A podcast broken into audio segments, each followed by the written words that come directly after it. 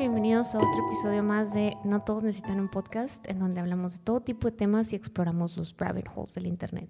Yo soy Zaira y él es mi compañero Shadi, y el día de hoy vamos a contarles historias de terror por Halloween.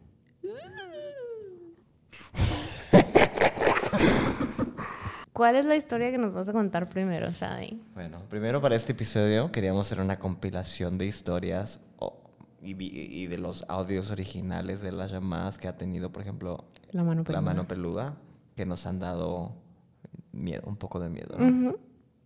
Eh, la- creo que, bueno, una de las historias, no sé si alguna gente, alguna de las personas que nos están escuchando, Alguna gente. alguna gente, alguna persona de las que nos están escuchando que hayan escuchado del choco. Ay. Eh, y este es como que son de esas como cosas que se me- historias que se mezclan. Eh, porque yo he escuchado de típico de alguien que tiene un primo hermano que Que estuvo en la carretera y lo, hoy vieron esto. y, y luego que el chapo le pagó la cena. ¿no? Ah, sí, es cierto. ¿De, de dónde eres el meme? Del Sears, de aquí de Juárez era del Sears, ¿no? No, no, no, pero ves que apenas salió algo así de que como que estaba burlando de eso y dice que Ah, sí, de la reina Isabel, ¿no? Algo así de que. ah, que la reina sí. Isabel vino y luego de que le pagó la cena a todos, pero Sí. es cierto. Eh, no, perdón, de que hay gente de que, según esto, su familiar lo vio y le sucedió, ¿no? Entonces, la historia acerca de un niño que se aparece en lugares remotos, típico en carreteras, eh, en México. Entonces, investigando, durante mi investigación, encontré, ya se va, encontré la una de las historias que parece ser la historia original. La primera. Que, que viene siendo. Sí, o supongo que la más famosa, ¿no? Porque te digo, no sé si verdaderamente esas cosas estén relacionadas. No sé si existan entes que digan lo que dice el niño. eh, no, no sé. Pero por lo menos la única que me acuerdo, porque alguien fue. Cuando me contaron la historia por primera vez, alguien dijo el nombre. Entonces, te digo, ese nombre está relacionado con una leyenda que es de Morelos. Ok.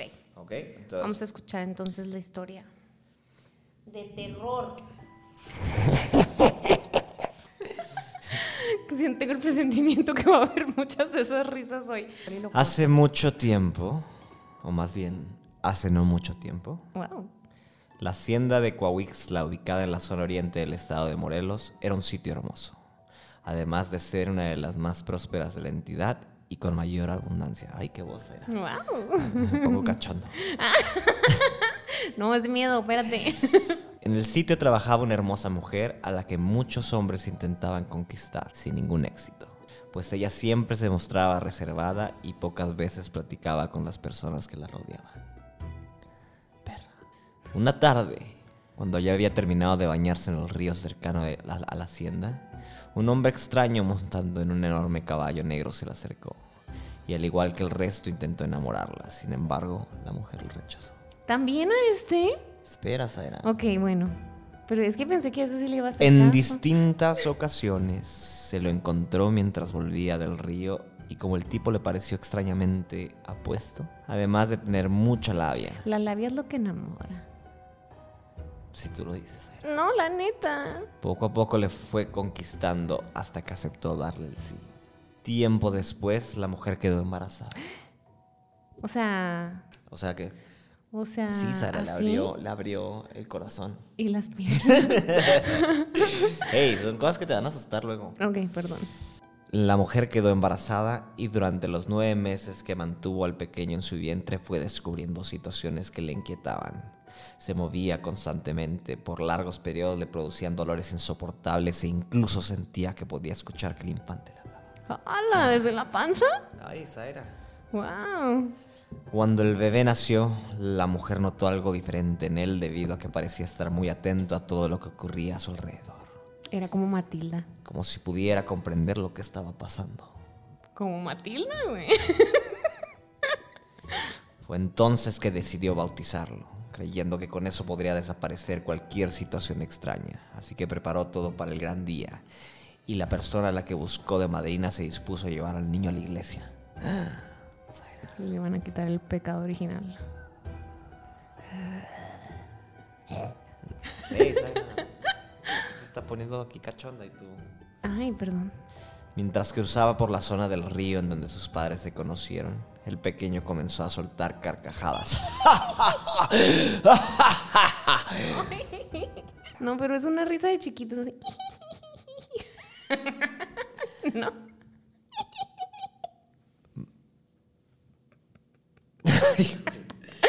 Perdón, continúa. Produciendo terror, no pena. en La mujer que lo llevaba en brazos. De repente una voz lúgubre, lúgubre salió del cuerpo del infante y amenazó a la madrina diciéndole, voy a asesinarte. Antes de que la mujer pudiera reaccionar, perdió la vida y quedó tirada sobre el camino de la terracería, repleta de extrañas mordidas en el cuerpo. El bebé, apodado el Choco, desapareció desde ese momento y nadie nunca lo volvió a ver. Solamente encontraron el cadáver casi deshecho de la fémina. Por su parte, los padres también desaparecieron de manera extraña.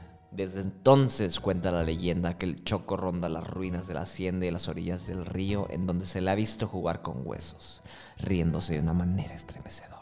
Otras personas señalan que lo han visto y les ha pedido que lo carguen, como si fuera un bebé abandonado, pero al momento de tomarlo los brazos les arden y cuando intenta mirarlo al niño este se ha desaparecido dejándole severas mordidas. Otros dicen que dice,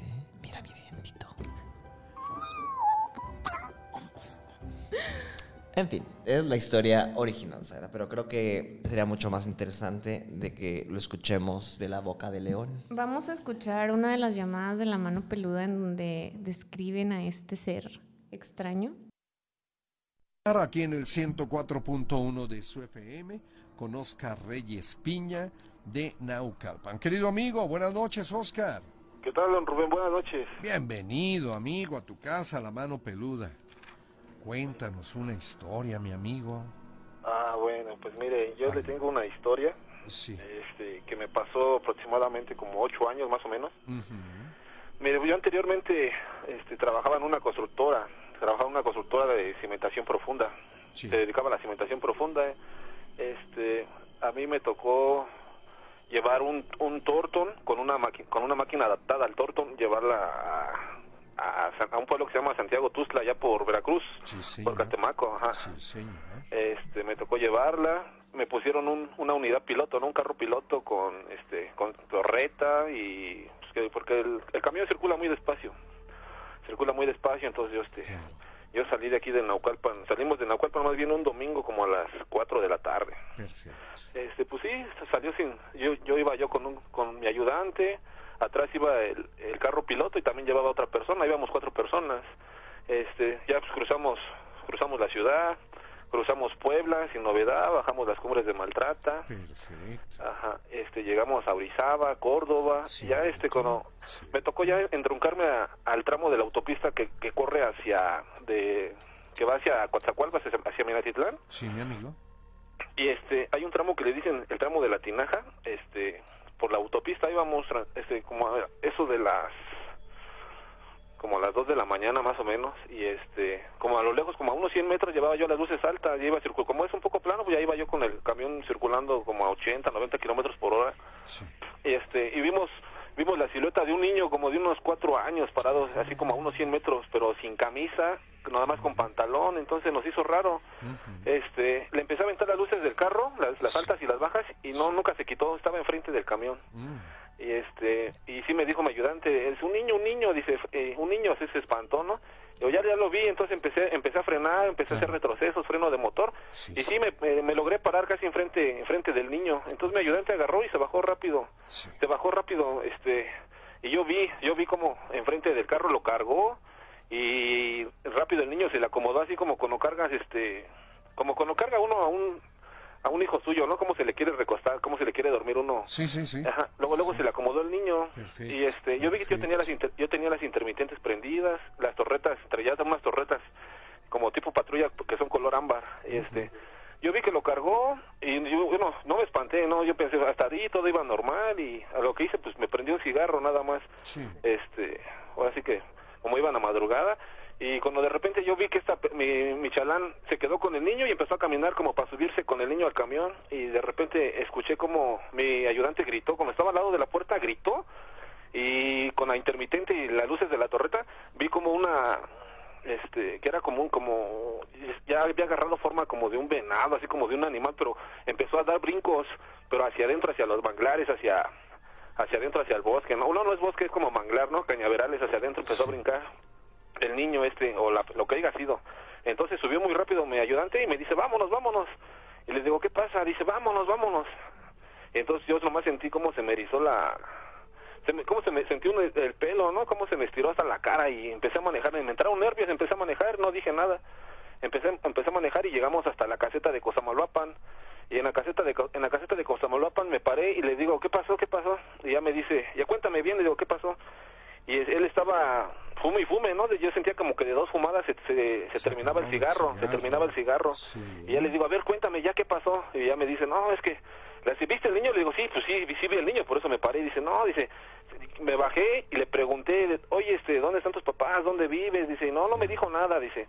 Y a pesar de que eran las dos de la mañana y es un, este, se siente el bochorno, el calor, ¿no? De la madrugada y allá en tierra caliente, dice que, dice que el niño estaba totalmente, pero muy frío, frío.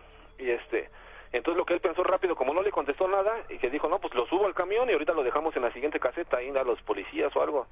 Y este, y dice, no, dice, lo cargué y se me recargó, dice, luego, luego así como queriéndose dormir, dice, y cuando yo estaba a punto de subirme al camión que agarré la manija de, de, la puerta, este, agarra y, y, sentí, dice, cómo, cómo agarra y levanta su cabeza y se me queda viendo así de frente y me dice, mira papá, dice, ya me están saliendo mis dientitos, dice, ya no tenía ojos y el hocico era como de perro, dice.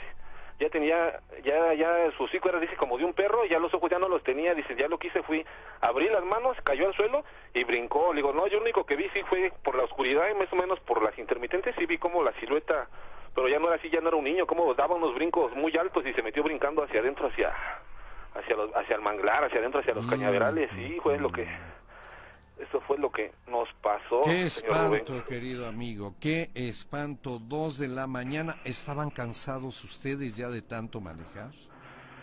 Pues no, no tanto, fíjese, no, porque el, el carro piloto venía atrás y este pues ahí nos venía siguiendo como igual como unos 100 metros sí, sí, sí, sí, nos vio que se paró, pero él él pensó que nos, nos habíamos parado a, pues ahora sí que por ahí dicen a orinar o algo, pero él dice que no se acercó, el carro piloto venía atrás de nosotros, pero se quedó alejado también para, para los carros, ¿no? Que venían atrás, este, y como circulamos un poco, bueno, ahí venía un poquito más duro, pero sí, este, está eso de dimensiones la máquina, pues sí, este, se quedó atrás, pero ellos no, no, no, se, no se percataron de eso, él pensó que nos habíamos bajado, así de ser necesidades o cualquier cosa, cualquier cosa, una, una parada técnica, como le llamamos nosotros. Sí, así No, no fue para eso, fue para darle auxilio a este pequeño, pero ¿qué sería un demonio, amigo?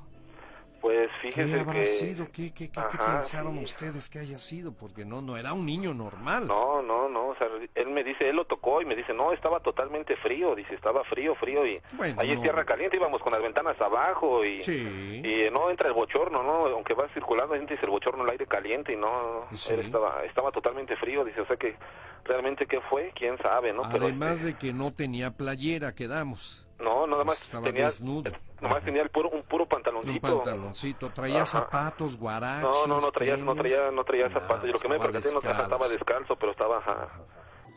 Eh, bueno, como decías, era de que es un ejemplo la historia que acabamos de escuchar de algo que al parecer es, no quiero decir que es común porque no creo que sea común, mm. pero al menos en las historias que he escuchado y que gente relata, o sea, tienen, un, tienen una aparición similar de un niño que les dice como que mira mi dientito y que es como un bebé raro, monstruoso, ah, de, Un bebé animal. Pues no, sí, vamos a decir que sí, ahora sí. Eh, entonces, por ejemplo, aquí hay otro caso de la mano peluda que es completamente... Diferente. sí, o sea, no está relacionado y que, y que prácticamente tienen un suceso similar. Ok, entonces vamos a escuchar este otro caso auténtica mano peluda. Queda con ustedes Rubén García Castillo. Ajá, que se, trata de, una pareja que en aquellos tiempos de, pues así, de Miahuatlán antiguo, este, se usaban las carretas. Entonces dice que esta pareja este, venía de un pueblo de acá, este, a la plaza, al tianguis de aquí de Miahuatlán. San Pablo Coatlán se llama este el pueblo. Este y venían aquí a la plaza al tianguis. Entonces tenían que atravesar por un camino terroso y lleno de árboles.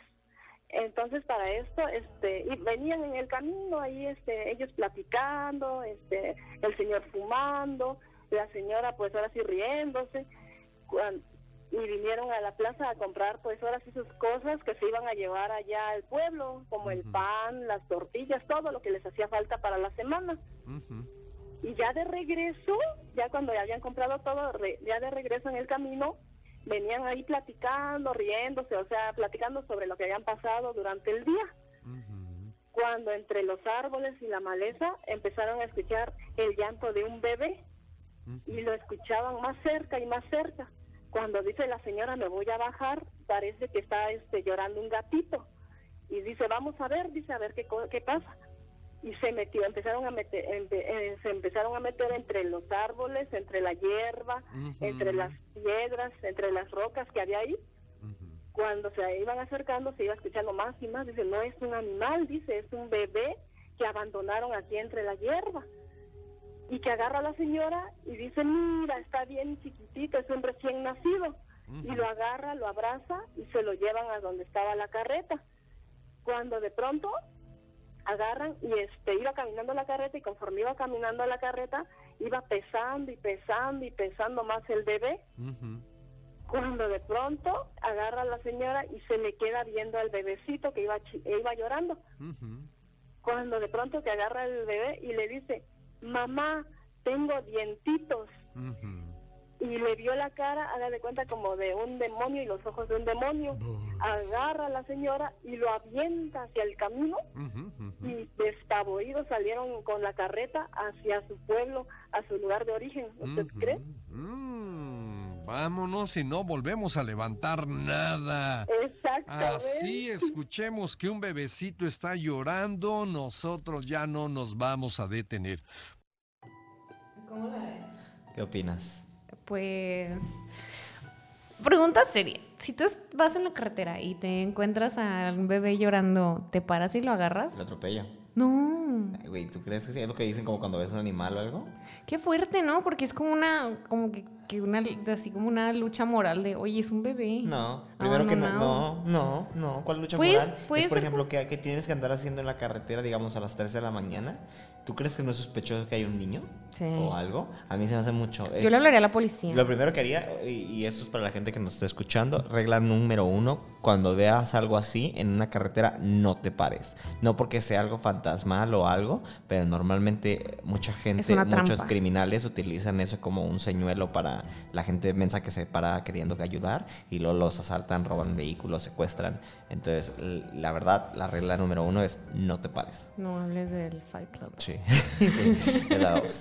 Sí, la dos, la dos es no te pares. Sí, la dos es no te pares. Eh, ¿Qué otra historia nos tienes preparado para este eh, episodio especial de, Halloween? Bueno, Sara, tenemos un tercer caso que creo es de los más famosos de la de la de la mano peluda. la mano peluda y es el caso Clarita. El caso Clarita es de una señora llamada Clarita que habla la mano peluda. En ese entonces el conductor era otro, no era el que es como que súper famoso. Y le empieza a contar que su hijo está, no sé, recuerdo si es su hijo o es su hermano. No, es su hijo. Que su hijo empieza como que ha dormido, a flotar y que de repente se para de la cama y está como flotando, ¿no? O sea, que no, sus pies no tocan el piso. Sí, pero bueno, obviamente tiene una historia detrás de eso, donde le empieza a platicar, y de hecho ahorita mejor lo escuchamos. Sí, claro. De, que su hijo había estado jugando con la Ouija semanas antes, un mes anterior a, estos sucesos. Entonces, sí. Entonces les vamos a poner el caso Clarita, la llamada más aterradora de la mano peluda. Mi hijo es scout un chico pues de lo normal, con una calificación en la escuela pues de nueve. El año pasado me sacó un promedio de primer lugar. Y ahora todo lo que acontece en mi casa él lo sabe. Yo sé que ahorita usted no me lo va a creer. Pero todo lo que, si tocan a la puerta, él me dice, mamá, ábrele que fulanita ya llegó. Y todavía ni siquiera sabemos quién es porque no ha llegado ni a la puerta. El otro día se cayó mi hermana y mi hermana vive en Cancún. antes que me dieran la noticia me la dijo. Yo tiré la ouija, pero no aún fuera de lugar, sino al tirar quiere decir que la arrojé. Me dijo, no lo hagas, mamá, no, no te metas con ella. Pasó y ahorita todas las noches no me despierto, casi no duerme,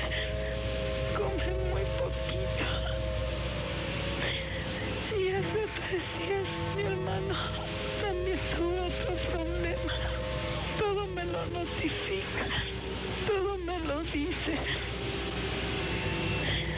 Y él dice que, que no me meta yo con esa tabla, que esa tabla no es un pedazo de madera, pero ya no es igual. Él tiene 15 años, medía unos 60, ahorita ya mide unos 82. Y yo me siento muy desesperada, señor Ricardo, porque dice muchas cosas que no le entiendo. Me costó mucho trabajo comunicarme, porque yo le decía a él que si no quería ayudar, que hablaban ustedes de los scouts y que si él quería ayudar. Y me dijo, sí, mamá, y vamos a ayudar. Tú no te preocupes, ya duérmete. Y ahorita que me asome no me lo va a creer. Está levitando. Tiene, ¿qué le? Como medio metro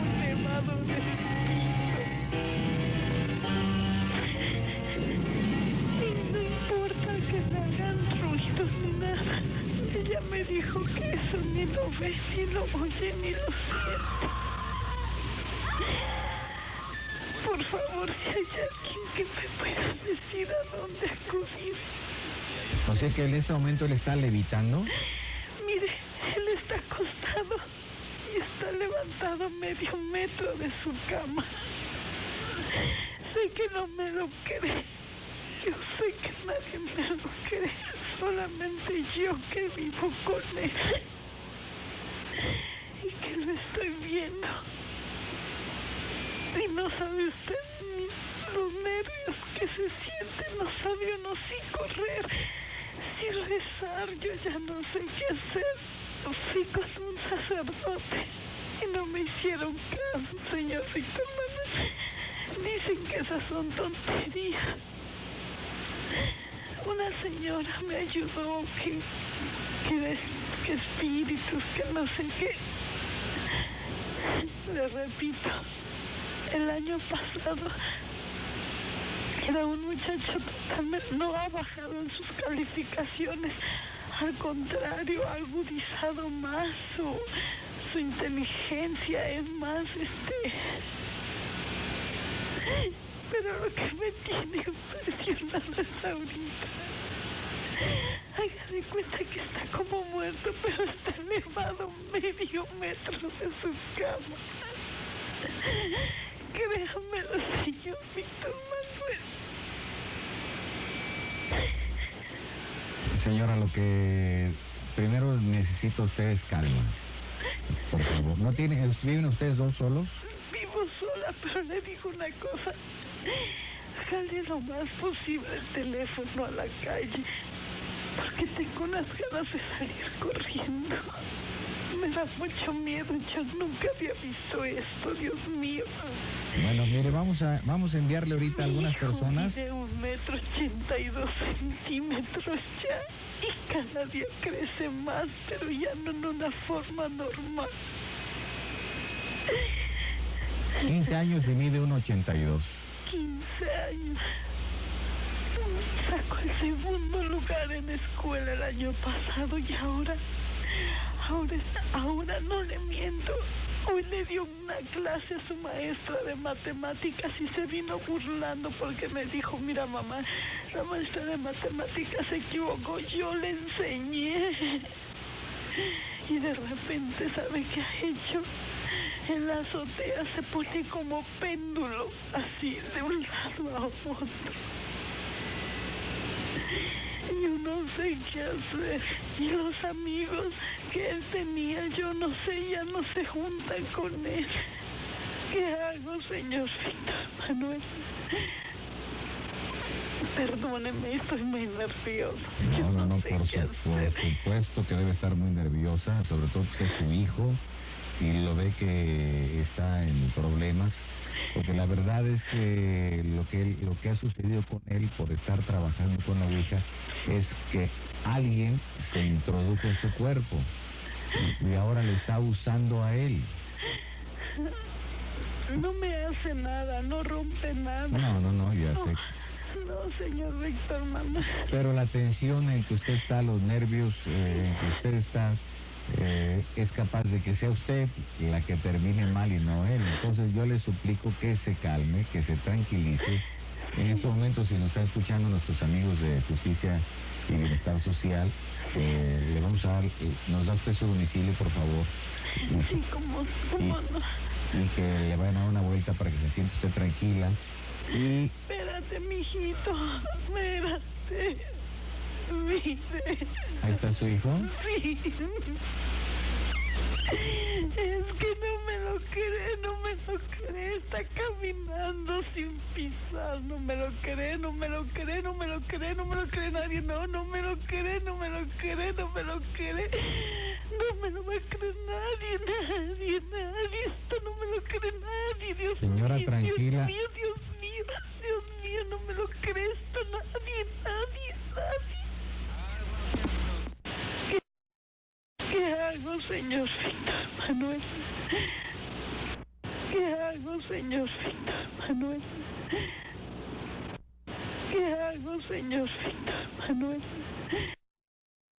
Bueno, Sara, esa fue nuestra última historia. No sé qué te pareció, no sé si te dio miedo. Creo que la señora, al menos al final, su voz parecía bastante pues o es muy buena actriz o creo que al, final no sé hay algo cuando empieza a decir no me lo cree no me la no me lo cree no me lo cree ay me dio mucha cosa no sé ya no quiero ir al cementerio ah para la gente que nos está escuchando eh, teníamos que concluir un video que habíamos hecho que Zaira le dio miedo cuando fuimos pero ya me volvió a dar miedo güey eh, pero bueno, ahorita la convenzo. No.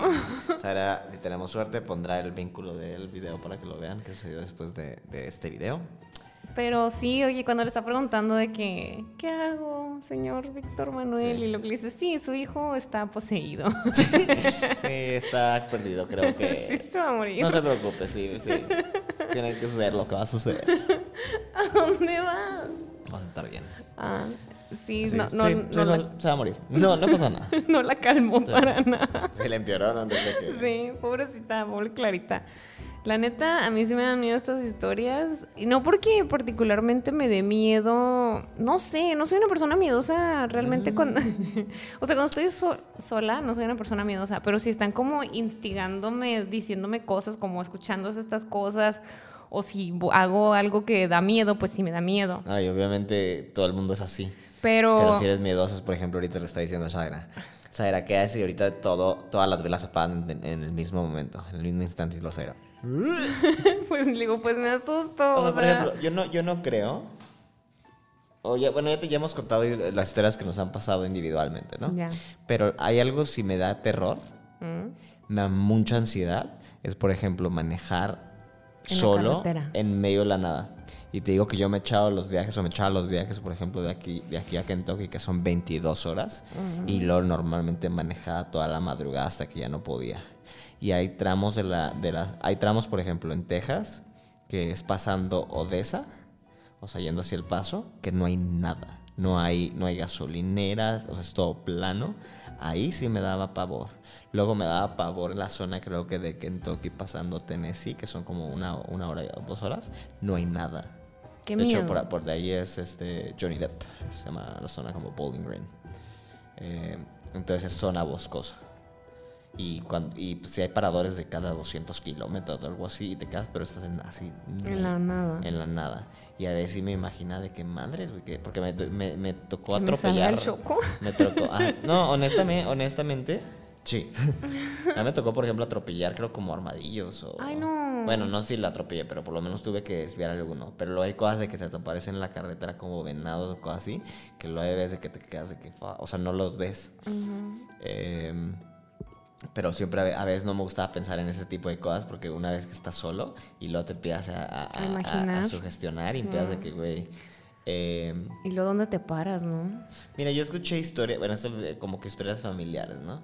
Había una historia de mi, de mi abuelito que decía que una vez fue, no, bueno, una de mi abuelito y otra de no me acuerdo quién más de, mi, de una de una, no voy a decir una tía, ya te creo que te he contado de ella, de algo de un pajarito. ¿No? Bueno, no importa. Em, entonces la historia es de que iban manejando y estaban, no sé, por algún lugar en medio de la nada, pero estaban creo que en el norte del país. Y como que tuvieron que hacer una parada, no me acuerdo por X o Y razón, hicieron una parada y cuando llegaron, llegaron a un pueblo.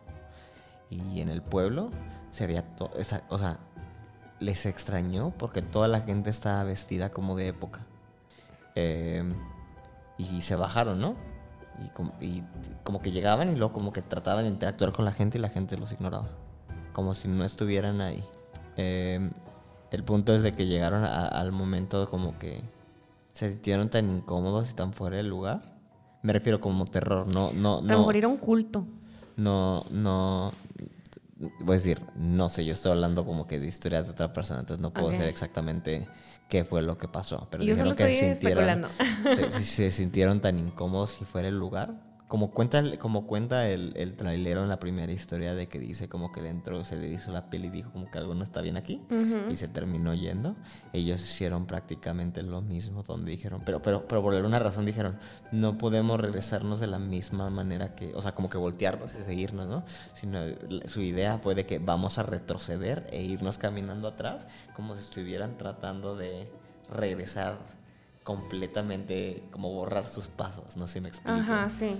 Eh, Ay, qué raro. Ajá, los se subieron ya su collaron al coche y ya se fueron.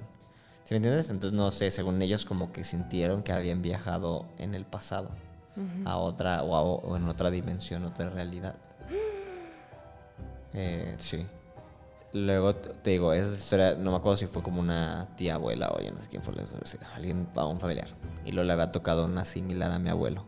Mi abuelo era ingeniero. Era ingeniero civil y trabajó en la mayoría de las carreteras que hicieron en México. O sea, hacían cuadrillas y luego en medio de la nada.